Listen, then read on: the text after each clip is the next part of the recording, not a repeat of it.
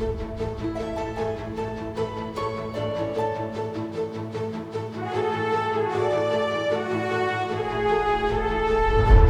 está ouvindo o podcast Das Educa, a marca de educação médica da DASA. Falamos sobre diversos assuntos relacionados à medicina, inovação, saúde e qualidade de vida, sempre com o objetivo de elevar positivamente o bem-estar físico e mental das pessoas. Estamos aqui para compartilhar conhecimento com qualidade. Meu nome é Aline Guimarães, sou médica radiologista e gerente médica da DAS Educa.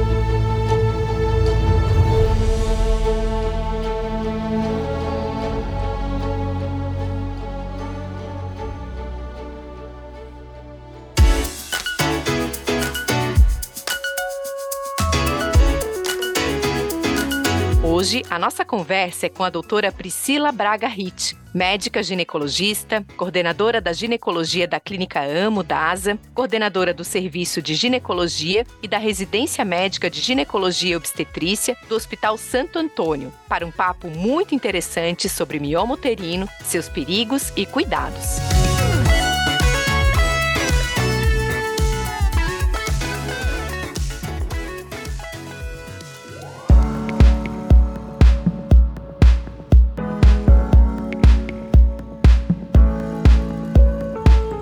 Olá, Priscila, seja muito bem-vinda ao podcast da Zeduca. É um prazer te receber aqui. Hoje o nosso assunto é sobre mioma uterino. Então, Priscila, fala para quem está nos ouvindo o que, que é mioma uterino. Olá, Aline, todos que estão nos ouvindo. Assim, é um prazer enorme estar aqui hoje, né, para falar de um tema que é tão importante e tão frequente para as mulheres. É o nosso dia a dia, assim, no consultório de ginecologia. Então, os miomas, eles são tumores benignos, né, das células musculares do miométrio, que é aquela camada muscular da parede do útero. Eles são os tumores mais frequentes da pelve feminina e acometem aí cerca de 50% das mulheres em idade reprodutiva. Mas a depender da população estudada, essa prevalência pode chegar até 80%. A gente está falando de uma condição realmente muito frequente. Na maioria dos casos, eles são múltiplos, ou seja, a paciente vai ter mais de um mioma, mas eventualmente nódulos únicos também podem acontecer. Eles são responsáveis, Aline, por cerca de dois terços das indicações de esterectomias, que são as cirurgias para retirada do útero, né? Eles são mais frequentes em mulheres que têm história familiar positiva, ou seja, que têm mãe, irmãs, tias, primas, né, com diagnóstico de miomas. Também em afrodescendentes, então mulheres negras podem ter um risco até nove vezes maior, né, de desenvolver os miomas. Aquelas pacientes também que são nuligestas, nunca engravidaram, e as obesas também têm um risco maior de desenvolverem esses miomas uterinos.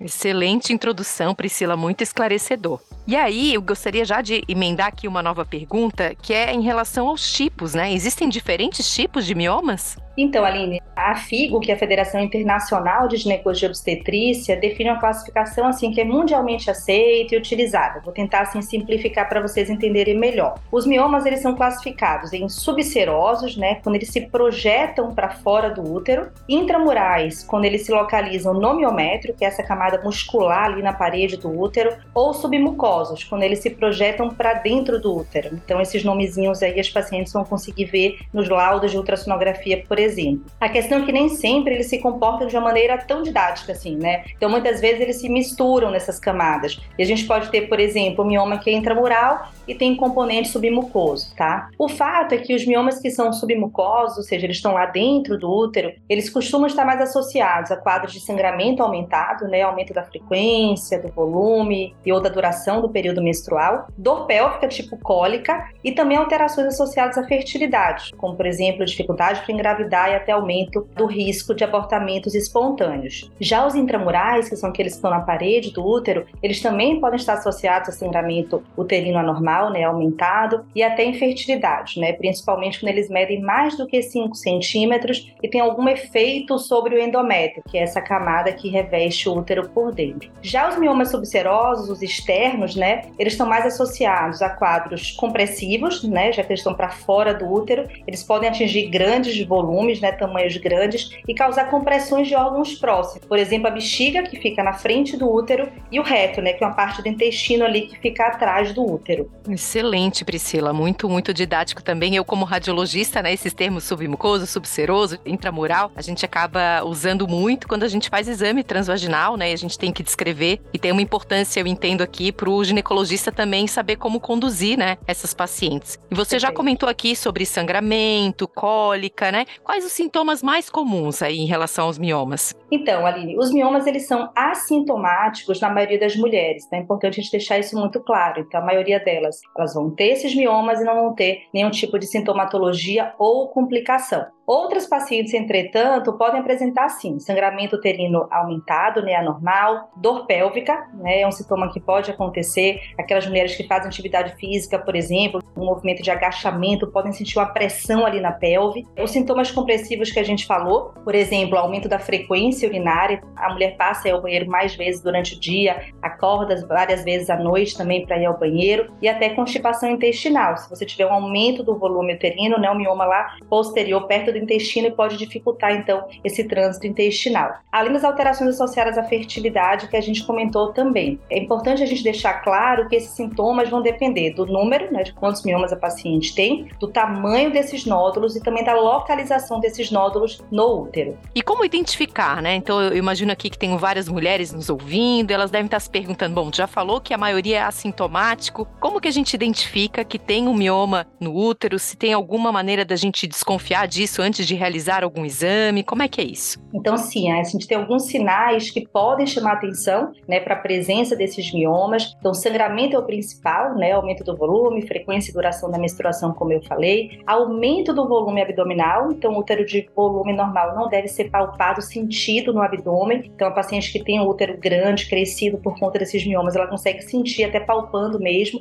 no abdômen. Alterações, como eu falei, do ritmo urinário e também do ritmo intestinal. E algumas mulheres ali referem também desconforto durante a relação sexual. Então, o útero também grande ali, então durante o ato sexual, elas podem ter algum tipo de desconforto que é diferente da dor, por exemplo, associada à relação sexual das pacientes que têm endometriose, né? São sintomas um pouco diferentes, mas esse é um sinal importante para chamar atenção. É importante a gente falar que todos esses sintomas também podem acontecer em outras patologias, em outras doenças, e só o médico especialista vai ser capaz de fazer esse diagnóstico mesmo com precisão. Então, assim, percebeu alguma coisa diferente, vai no especialista para fazer os exames adequados e a gente poder fechar diagnóstico e definir conduta.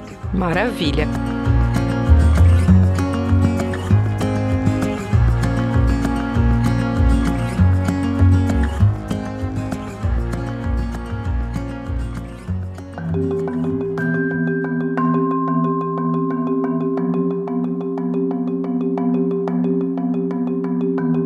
Miomas são bastante frequentes, principalmente em mulheres em idade reprodutiva. Muitas vezes eles não causam sintomas, sendo descobertos acidentalmente pelo médico durante um exame de rotina. Muitas mulheres se assustam ao receberem um diagnóstico de mioma no útero, por acharem que se trata de um câncer. Mas apesar de ser um tipo de tumor, estes miomas não se transformam em tumores cancerígenos, não representando uma ameaça grave à saúde.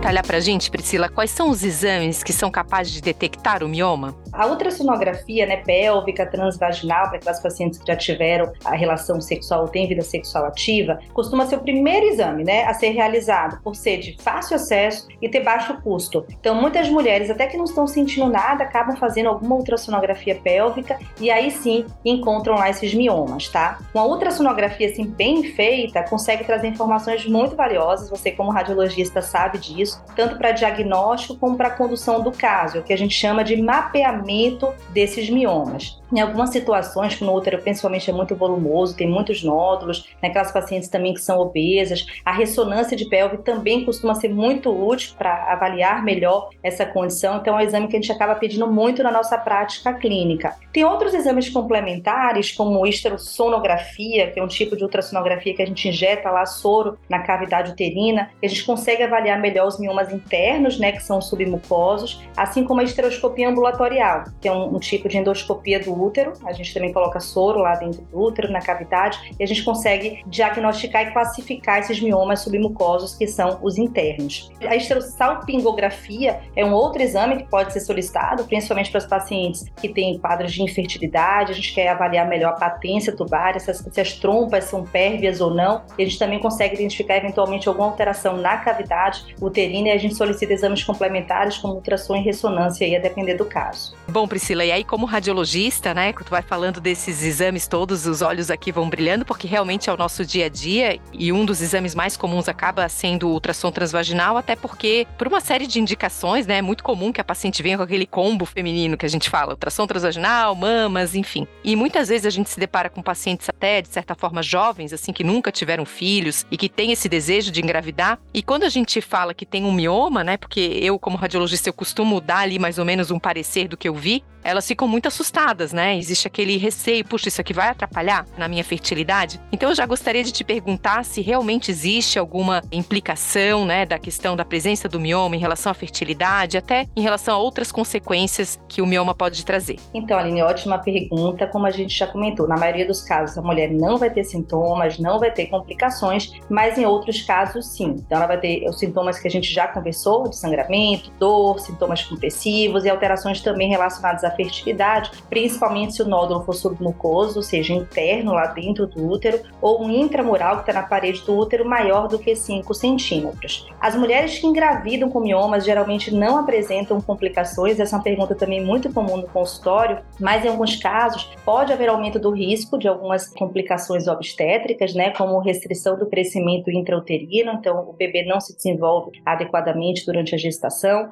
até por algum sintoma compressivo do mioma muito grande ali que pode estar comprimindo esse útero gravídico, trabalho de parto prematuro, descolamento prematuro da placenta também, e algumas apresentações fetais anômalas podem acontecer. O bebê fica ali mal posicionado, apertadinho dentro do útero por conta de miomas muito grandes. Uma outra pergunta que é muito comum no nosso consultório em relação ao risco do mioma virar câncer, né? Muitas pacientes elas querem fazer cirurgia por esse medo. Eu acho que é importante a gente esclarecer isso aqui. Então, não há motivo para medo. Os miomas são tumores eminentemente benignos, tá? O risco de degeneração maligna é muito baixo, ele é menor do que 1%. Agora, aqueles miomas que crescem muito rapidamente, ou que passam a crescer depois da menopausa, por exemplo, esses sim devem ser melhor avaliados, né? Pensando na possibilidade de se tratar tratar de um sarcoma uterino, por exemplo, ou de outras variantes não benignas. Aí, nesses casos, sim, o tratamento cirúrgico se impõe. Mas são situações realmente raras. Eu acho que a mensagem que deve ficar é que os miomas são benignos, sim, tá? Muito bom. E como que é realizado o tratamento para o mioma? Existe alguma forma de tratamento além da cirurgia? Então, a definição do tratamento ou até a ausência do tratamento, né, vai depender de alguns fatores, né, como os sintomas que a paciente apresenta,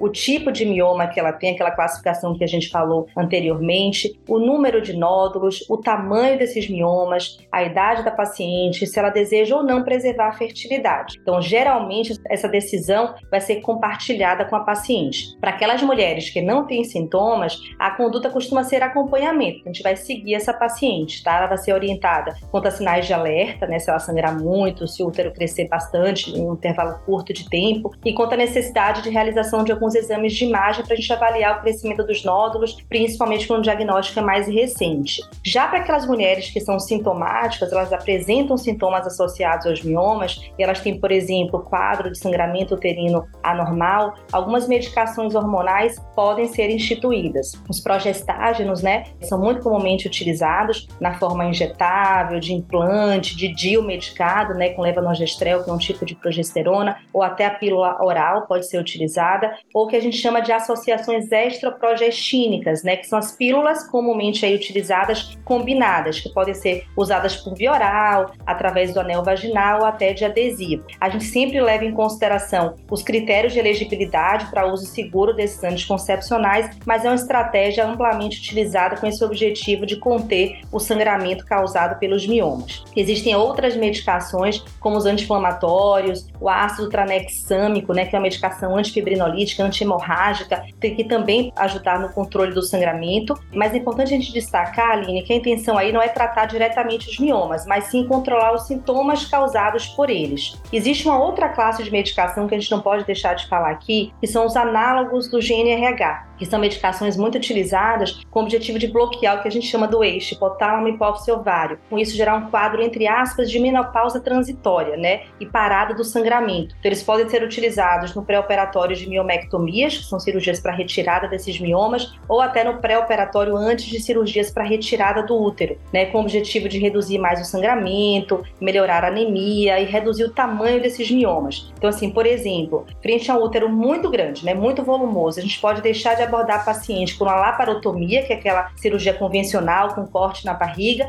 e indicar uma cirurgia laparoscópica, robótica ou até uma abordagem por via vaginal depois que a gente reduz o tamanho do útero com análogo. Então, é uma medicação muito utilizada no pré-operatório. Outra indicação do análogo é para aquelas pacientes que estão na transição para a menopausa, ou seja, estão perto de entrar na menopausa, mas continuam sangrando muito por conta dos miomas. A gente tenta antecipar um pouquinho a menopausa usando o análogo e evitando a cirurgia nessa paciente. Então, são algumas situações que a gente pode lançar mão dessa classe aí dos análogos do GNRH.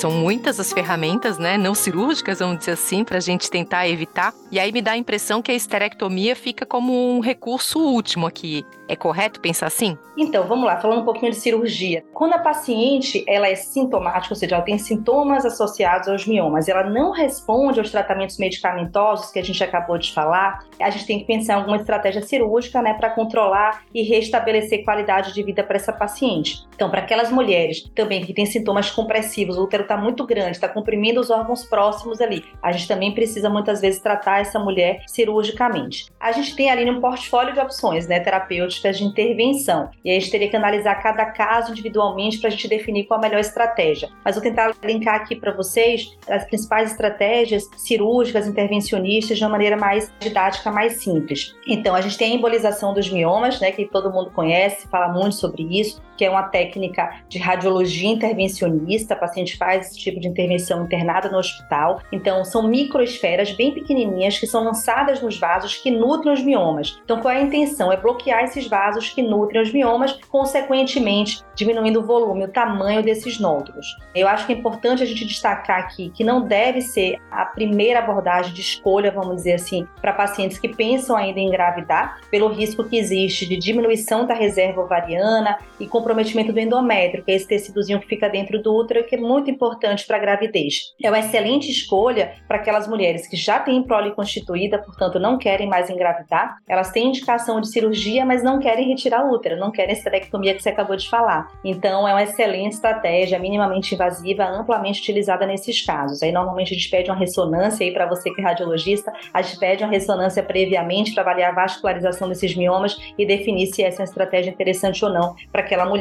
Existe um outro tipo de intervenção chamada ablação por radiofrequência que a gente tem utilizado cada vez mais na prática clínica, que também é uma técnica minimamente invasiva e tem a intenção de causar uma necrose de coagulação nos miomas, né? Tentar destruir ali aqueles miomas através da radiofrequência. É bastante utilizada para miomas que são intramurais, estão ali na parede do útero, no máximo até três nódulos, que normalmente tem uma medida menor do que 5 centímetros. A gente faz isso por via transvaginal. Do ponto de vista cirúrgico, a gente tem a estratégia da esteroscopia cirúrgica, que é uma endoscopia do útero, não tem corte na barriga, nada disso. Então a gente faz através do canal cervical, a gente acessa a cavidade uterina, a parte interna do útero, e com isso a gente consegue remover os miomas submucosos, aqueles internos, né? Classificados lá como FIGO 0, 1 e 2. Então é um procedimento que é feito em regime de hospital dia, então a paciente faz o procedimento e vai para casa pouco tempo depois, no mesmo dia. É um procedimento que é altamente eficaz para tratar esses nódulos submucosos e tem um impacto muito importante na qualidade de vida das mulheres, porque a gente consegue reduzir o sangramento uterino anormal, controlar esse sangramento anormal e melhorar os desfechos reprodutivos, a chance dela engravidar e não ficar tendo aqueles abortamentos de repetição que podem acontecer com os miomas submucosos. Outra estratégia também muito conhecida é a miomectomia, né, que é retirar os miomas e preservar o útero por via laparotômica, que é aquela incisão mesmo na barriga que a gente faz, ou aquela incisão semelhante à cesárea, ou uma incisão mais mediana, corte mesmo na barriga, e também pode ser feita por via laparoscópica laparoscópica, cada vez mais utilizada por via laparoscópica, assistida ou não por robô, né, pela plataforma robótica. E a gente vai indicar para as pacientes que têm sintomas e não respondem ao tratamento medicamentoso que a gente comentou. Tá? Então, ela continua bastante sintomática, apesar da estratégia clínica que foi instituída. Elas desejam preservar o útero, geralmente porque querem engravidar ainda. A gente faz a cirurgia para remover os miomas e preservar o útero. E, por fim, a famosa esterectomia que você falou, que é o tratamento definitivo mesmo, que vai ser também indicado para pacientes sintomáticas que são refratárias aos tratamentos medicamentosos, já têm prole constituída, portanto não querem mais engravidar, então a gente consegue retirar o útero e resolver o problema definitivo dos miomas. A esterectomia pode ser feita por via vaginal, que é uma técnica também muito interessante muito rápida, de retorno rápido às atividades habituais para o paciente, é bem interessante, por via laparoscópica, com ou sem a plataforma robótica. Então, a gente tem vias hoje minimamente invasivas de resolver essa questão da esterectomia. Nossa, encantador, Priscila. Realmente são muitas as opções, as ferramentas, né? E talvez seja interessante trazer aqui para as pacientes que a gente está tratando do útero, né? E tem a questão hormonal toda que está ligada aos ovários, enfim. Eu acho que seria legal se tu pudesse comentar um pouquinho sobre isso, que eu acho que muitas mulheres se sentem como, ah, então eu já entrei na menopausa, se eu não menstruo mais, né? Pode falar um pouquinho sobre isso também? Perfeito, excelente, Aline. A pergunta também é muito frequente, porque a paciente associa a menstruação a não estar na menopausa, né? Então, assim, quando a gente faz a esterectomia, que a gente retira o útero, normalmente a gente vai preservar os ovários, que são os órgãos responsáveis pela produção dos hormônios. Então, a paciente continuará ovulando, continuará produzindo os hormônios normalmente. Então, tirar o útero não vai mudar o período que ela entraria na menopausa, tá certo? Então, isso é muito importante. Ela não vai mais sangrar, não vai mais menstruar, porque ela tirou o útero e ela não vai mais poder engravidar. Mas, do ponto de vista hormonal, ela segue normalmente se os ovários forem preservados, que é o que habitualmente acontece nas cirurgias de esterectomia simples. Maravilha, Priscila, que aula, que privilégio te receber aqui. Fiquei muito feliz por tu teres aceitado aqui o nosso convite. Estamos chegando aqui realmente ao final. Eu queria que tu deixasse um recadinho aqui para quem está nos ouvindo e que se interessa sobre esse assunto. Então, Aline, primeiro assim dizer que eu acho que trazer esse tema foi uma ideia sensacional, né? Porque é uma condição muito, muito comum que gera muitas dúvidas para os pacientes. Então, veja que no início a gente falou uma prevalência de 50%, ou seja, cada 100 mulheres 50 terão miomas. Então, assim, é algo muito comum mesmo. E minha sugestão assim para as pacientes é que busquem fontes seguras de informações, discutam com seus médicos, porque a conduta sempre deve ser individualizada. Então, o melhor tratamento para tua amiga, tua vizinha, até para tua irmã, talvez não seja o melhor melhor para você. Então, assim, para evitar confusão, melhor ouvir quem realmente entende, tem preparo para orientá-la adequadamente. Então, queria te agradecer muito, Aline, pelo convite toda a equipe da DAS Educa. Estou aqui à disposição para esclarecer dúvidas, participar de outros momentos como este. Eu gostei muito e, mais uma vez, muito obrigada. Muito obrigada, Priscila. Excelente esse nosso bate-papo. E aproveitando aqui, eu gostaria de convidar a todos que estão nos ouvindo para o terceiro Simpósio Internacional de Saúde da Mulher da DASA, que vai acontecer de 19 a 21 de setembro. É um evento 100% online e gratuito. E se vocês quiserem conferir, a programação está disponível em daseducaeventos.com